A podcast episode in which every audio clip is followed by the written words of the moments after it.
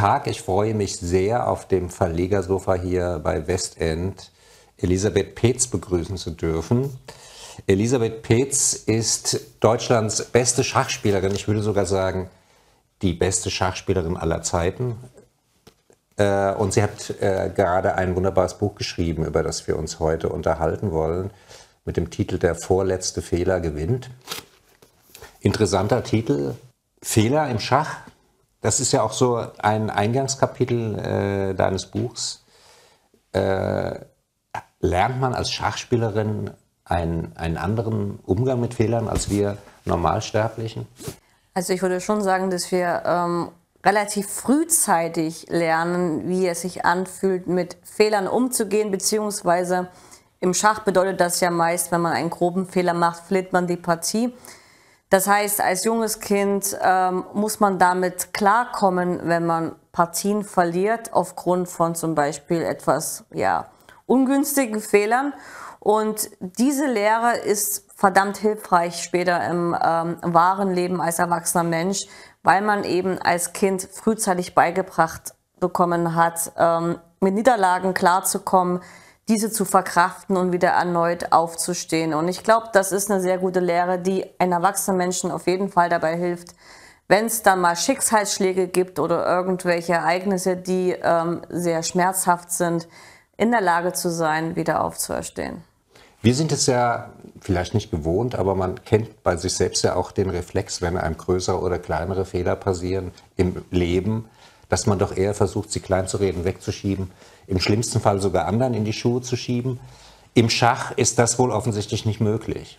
Nein, man kann im Schach leider keinen Zug mehr zurücknehmen. Also es ist vorbei. Das heißt, man muss damit leben. Wie auch immer man damit lebt, das ist natürlich persönlich unterschiedlich.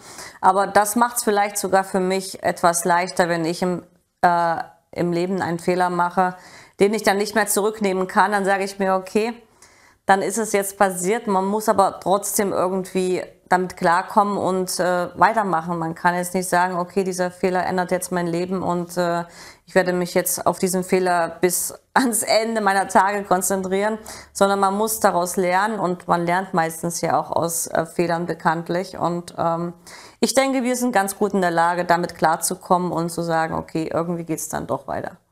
Wird man als, wird man als Schachspielerin vorsichtiger im echten Leben, weil man, weil man vielleicht öfter an Fehler denkt oder äh wir sind allgemein vorsichtiger, weil wir ja im Schach sehr oft Entscheidungen treffen müssen. Und manchmal ist es halt so, in einem bestimmten Moment hast du ganz, ganz viele verschiedene Entscheidungen. Und es ist nicht so, dass die eine Entscheidung besser als die andere ist.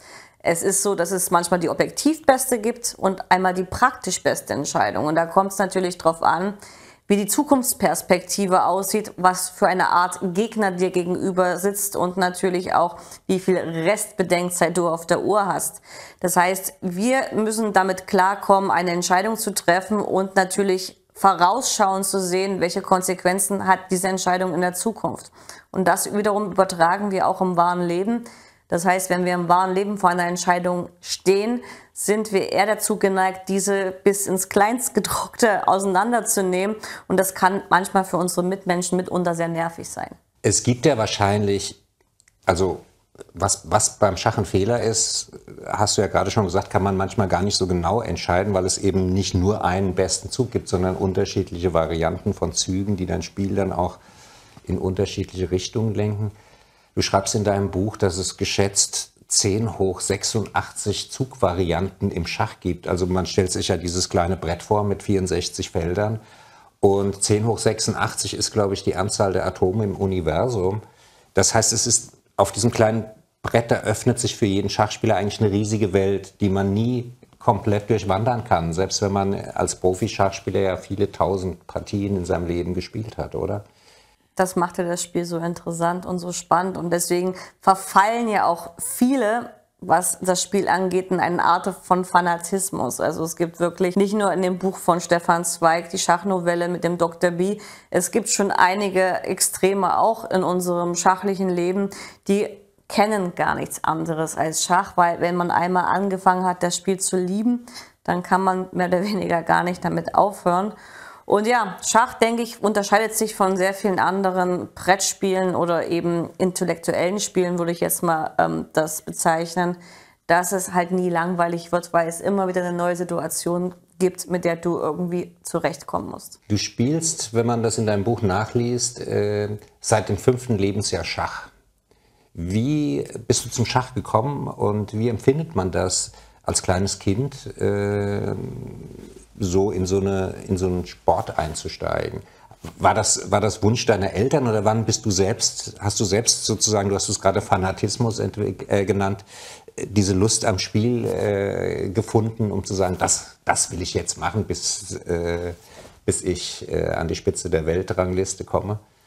Also ich war nie derjenige oder die Person gewesen, die fanatisch ist, was Schach angeht, aber ich bin eine Schach Familie hineingeboren worden. Das heißt, mein Vater ist DDR-Meister oder besser gesagt amtierender DDR-Meister. Das finde ich immer ganz lustig, weil eben er den Titel 1990 erspielt hat, bevor die Wende kam. Er ist also der letzte Schachmeister der DDR gewesen und insofern auch immer noch der amtierende. Ja, so kann man es bezeichnen. Und äh, meine Mutter hatte damals einen Vollzeitjob und am Wochenende hatte sie Weiterbildung. Mein Bruder der ist zwei Jahre älter, hat aber mit Schach schon mit vier begonnen. Und da mein Vater sein Geld damit verdient hat, ist er mit meinem Bruder zusammen auf Schachturnieren gefahren und ich musste halt mit, weil meine Mutter während ihrer Arbeitszeiten nicht auf mich aufpassen konnte.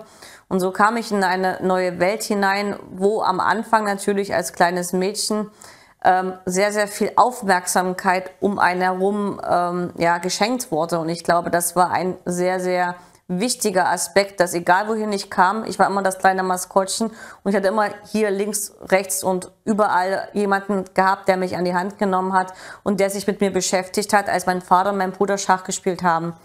Und ja, wenn man dann eben jedes Mal sieht, was der Bruder und was der Vater macht, irgendwann schnappt man natürlich auch die Regeln und ähm, die Züge auf, wie die Figuren setzen und so weiter und so fort. Und Dadurch habe ich eben die Regeln auch erlernt durchs Zuschauen und dann als Sechsjährige habe ich auch mein erstes Turnier gespielt.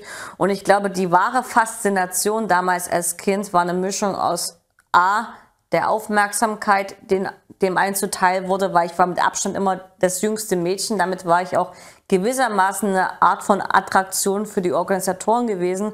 Und B, natürlich ist es ja dieses altbekannte Phänomen, was der ähm, ältere Bruder macht, das will das jüngere Geschwister Kind eigentlich auch machen. Das war eigentlich anfangs deine Motivation. Ich denke, das war. Was mein großer Bruder macht, will ich auch so gut können. Genau, plus eben die Aufmerksamkeit um einen herum, die war bestimmt nicht schlecht.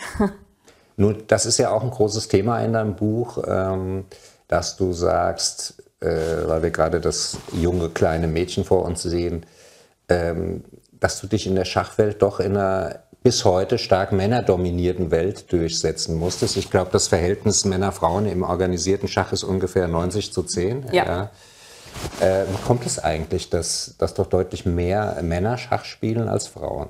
Ich glaube, es hat was mit der Interessenskultur und den verschiedenen Wesen äh, von Mann und Frau zu tun. Man sieht ja auch im Studium, dass es gerade mal 10 bis 20 Prozent Frauenanteil gibt, wenn es um Physik- oder Mathematikstudiengänge geht oder selbst im IT-Bereich ist die Prozentsatz, äh, der Prozentsatz relativ gering bei Frauen.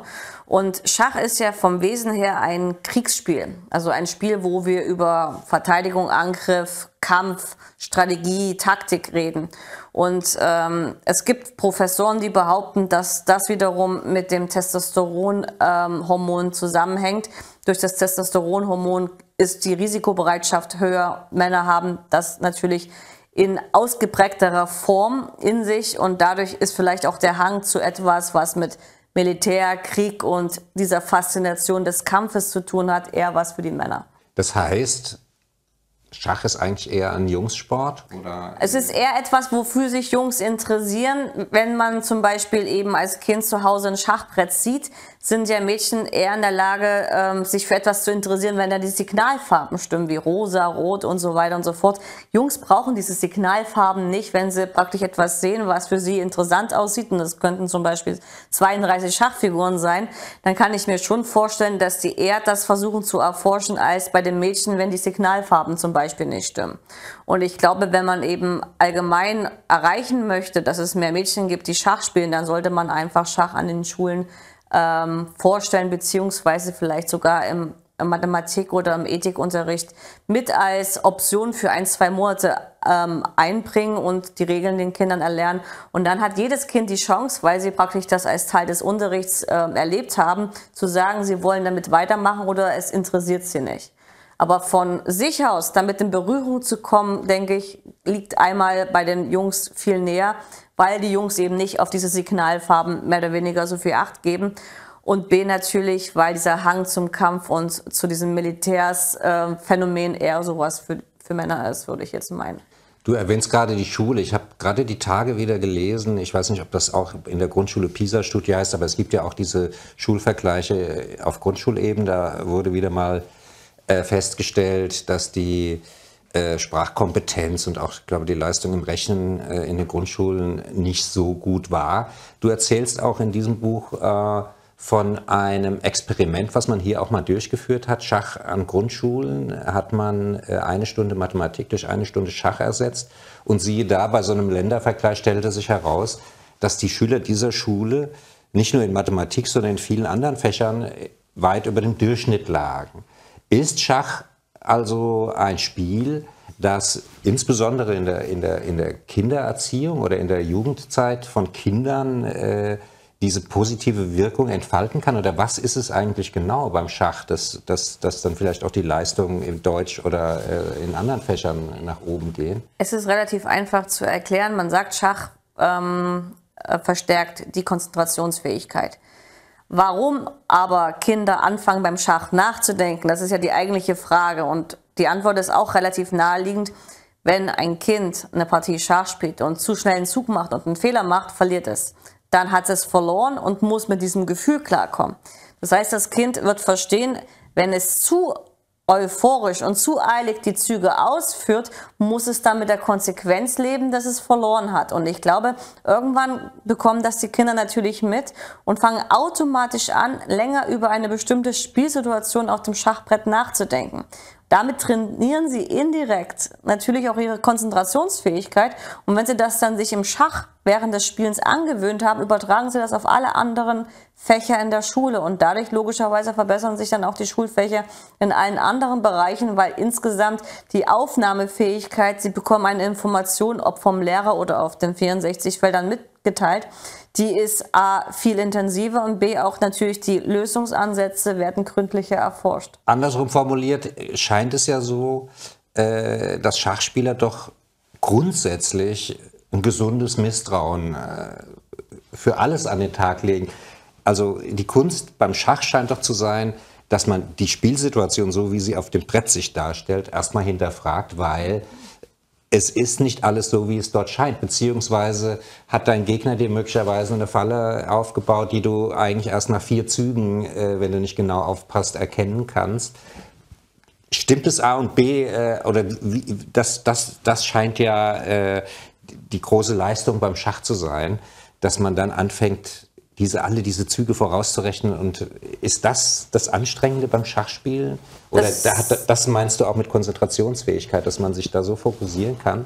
Ja, man muss natürlich nicht immer gleich den Weg einschlagen, der so offensichtlich aussieht. Das ist genauso, wenn ich sage, das ist ein rotes Feld. Da würde der Schachspieler sagen, es ist ein dunkelrotes, ein weinrotes, ein bordeauxrotes oder was für ein mm. rotes Feld es ist. Das ist so typisch für uns, dass wir das nicht nur als rotes Feld jetzt betrachten, sondern wirklich ganz genau wissen wollen, welche Farbe diese, dieser Rotton darstellt, also jetzt im übertragenen Sinne erklärt. Und beim Schach ist es halt so, dass ein offensichtlicher Zug nicht immer der richtige Zug ist. Ich hatte zum Beispiel jetzt vor ähm, letztes Wochenende in der Bundesliga, habe ich meiner Gegnerin eine Falle gestellt. Das heißt, ich habe 20 Minuten nachgedacht und musste erstmal selber ergründen, warum dieser Zug, der vermeintlich nicht möglich ist, dennoch möglich ist. Ich habe nach 20 Minuten Rechenarbeit verstanden, warum er möglich ist und habe dann diesen Zug gespielt. Meine Gegnerin aber hat vielleicht fünf Minuten nachgedacht und hat die Widerlegung, die ich auch erst so für mich gesehen hatte, sofort aufs Brett gebracht, ohne wirklich tiefgründig zu überlegen, warum habe ich einen Zug gemacht, der vermeintlich nicht geht. Und sie hat es mir nicht geglaubt, obwohl ich objektiv sogar auf dem Papier die stärkere Gegnerin bin und hat dennoch sich darauf eingelassen. Dann kam ein Antwortzug und sie hat verstanden, sie ist in eine Falle gelaufen und die Partie war im Endeffekt an der Stelle verloren. Und manchmal ist es halt so, es scheint etwas, was richtig ist. Aber wenn man dann etwas tiefer in die ganze Materie guckt und dann wirklich alle möglichen Optionen und Antworten mit einkalkuliert, kriegt man am Ende sogar mit, ja, es stimmt ja doch nicht, ist nicht doch alles Gold, was glänzt in der Hinsicht. Und das ist eben für Schachspieler nicht nur typisch auf den 64 Feldern, sondern wir übertragen das auf alle anderen Bereiche. Und deswegen sage ich immer, es kann manchmal mit Schachspielern am Bord echt ja, schwierig beziehungsweise auch stressig oder nervig sein. Weil die alles nochmal hinterfragen. Genau, weil das eben nicht ausreicht, wenn man es einmal gelesen hat. Ja. Aber wo du gerade diese Situation beschreibst, kann man sich ja sehr schön vorstellen. Man sitzt sich ja am Schachbrett auch sehr nah gegenüber.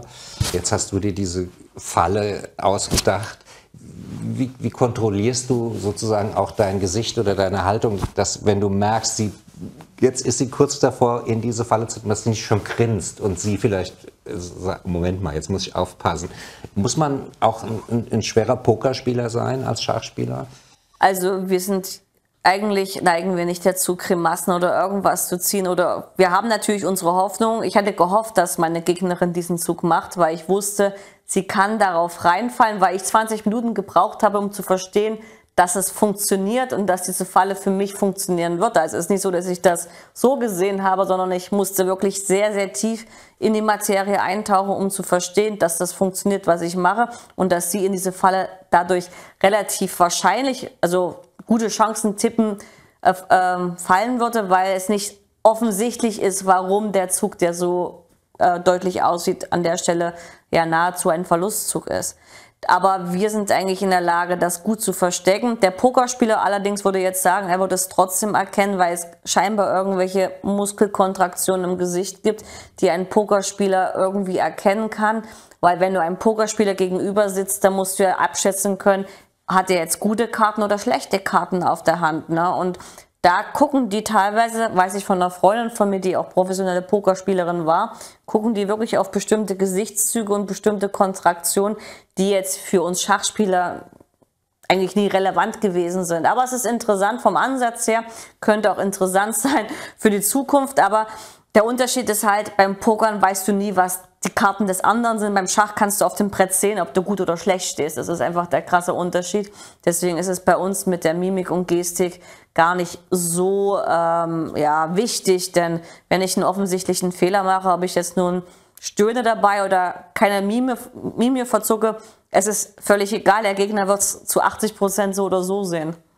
Jetzt erkennen, ja. Mhm. Aber, aber das, das führt mich eigentlich dahin, es wird ja oft äh, äh, gesagt, oder viele nehmen Schach als so eine reine, kühle Denksportart wahr. In so einem Vier-Stunden-Match gegen eine hochrangige Gegnerin zum Beispiel, aber es ist ja viel mehr. Also da kommt ja eben genau das ins Spiel, die Psychologie, die Emotion.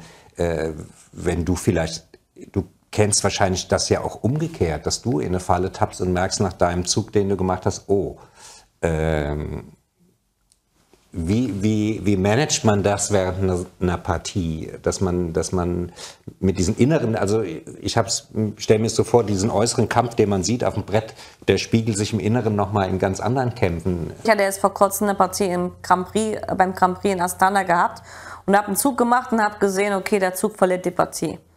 Klar könnte ich jetzt anfangen, sozusagen irgendwelche Grimassen oder Stöhne oder sonst irgendwelche Andeutungen zu machen. Aber mittlerweile sind wir da so routiniert, dass wir mit diesen Niederlagen leben können, dass wir sagen, naja, okay, dann ist es halt so, morgen ist ein neuer Tag und es geht irgendwie weiter. Das heißt, wir haben in den, im Laufe der Zeit wirklich gelernt, mit solchen Sachen umzugehen oder mit solchen Fehlern umzugehen. Und es war zwar jetzt in der Situation nicht besonders angenehm und es war auch witzigerweise wieder gegen Alexandra Kostenjuk, also eine der Spielerinnen, die hier in meinem Buch sehr genau beschrieben wurde als die Rivalin, mit der ich die meisten Turnierpartien gespielt habe. Mir ist jetzt dieser Fehler gegen sie neulich passiert.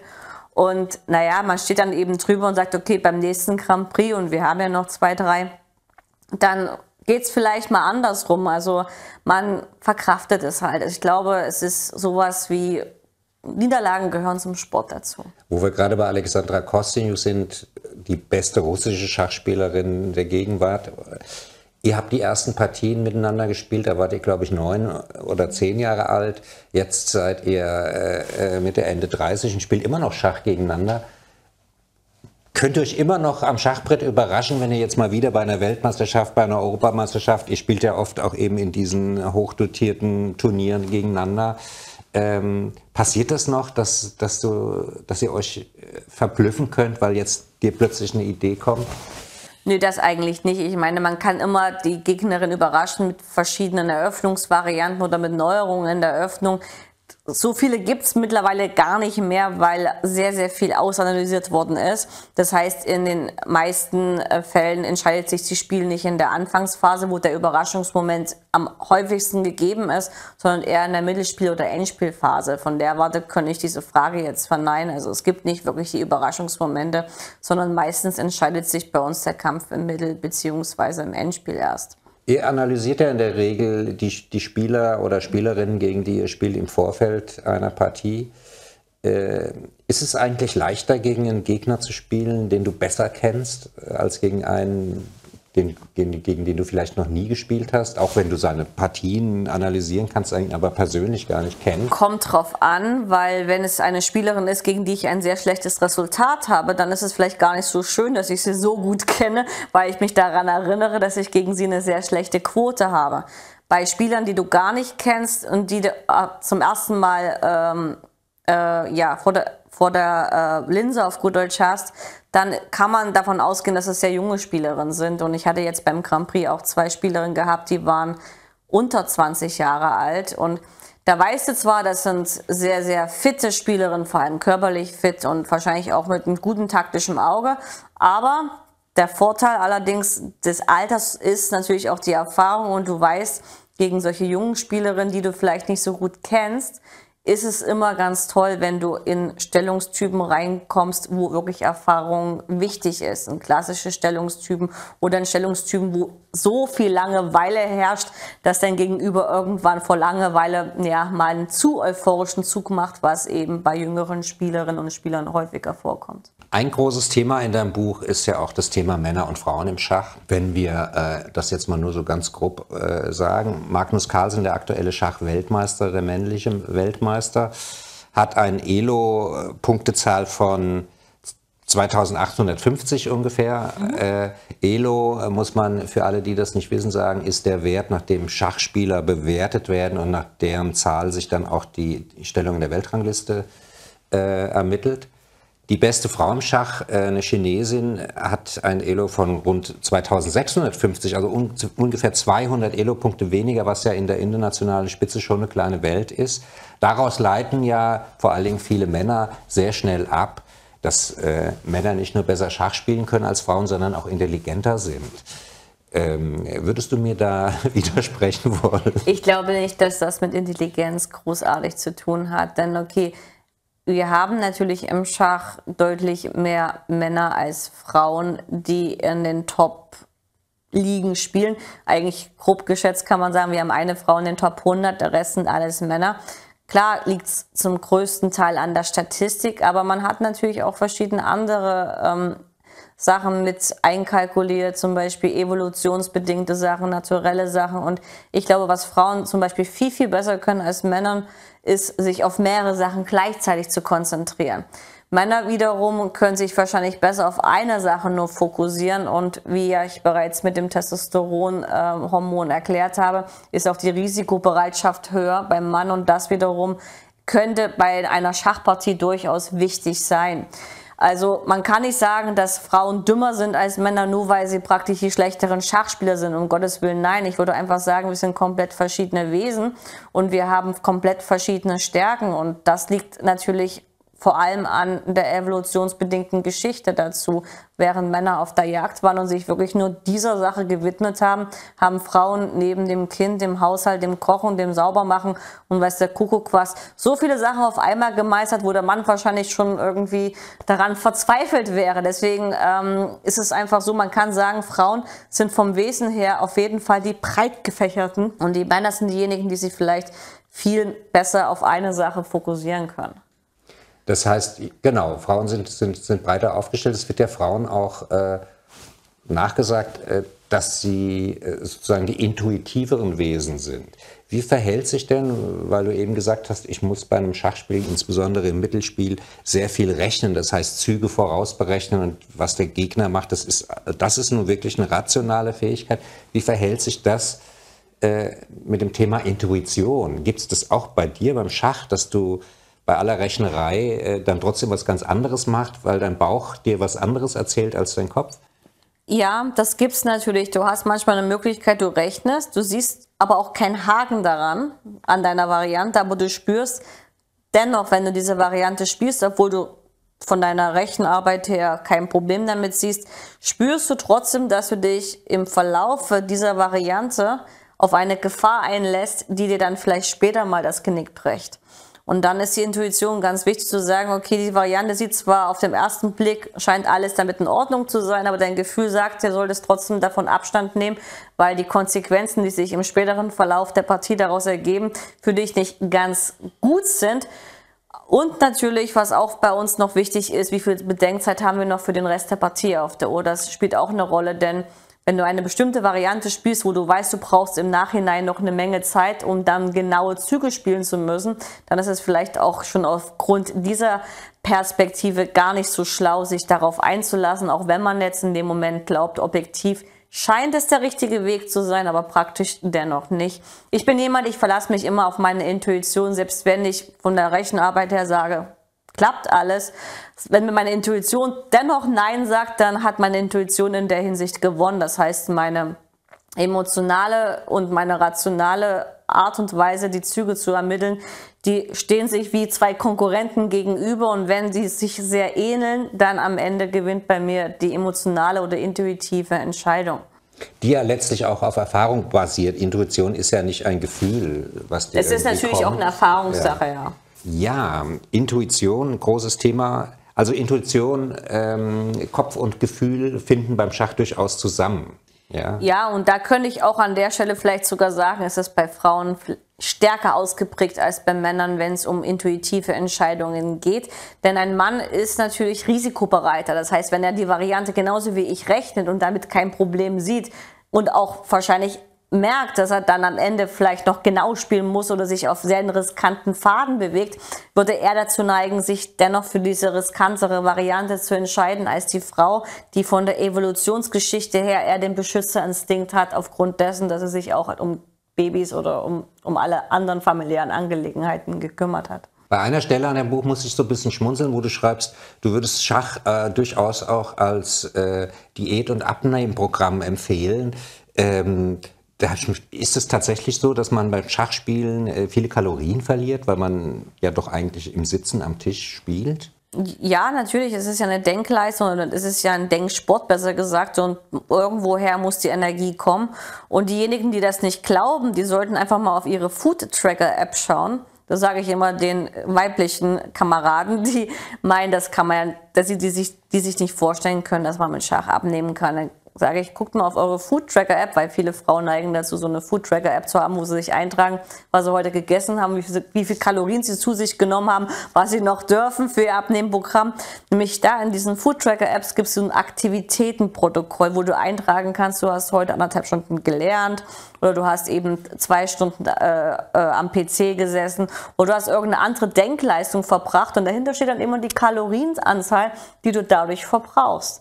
Und diese Food Tracker App alleine beweist ja, dass jede Aktivität, auch wenn es eine Denkleistung ist, wie anderthalb Stunden lesen oder ähm, sich konzentrieren oder irgendetwas am Computer machen, die werden natürlich jetzt feststellen, dass das ja auch mehr oder weniger Kalorien verbraucht. Und in der Schachpartie das höchste, was gemessen wurde, waren bis zu 2000 Kilokalorien in einer Phase von über sechs Stunden.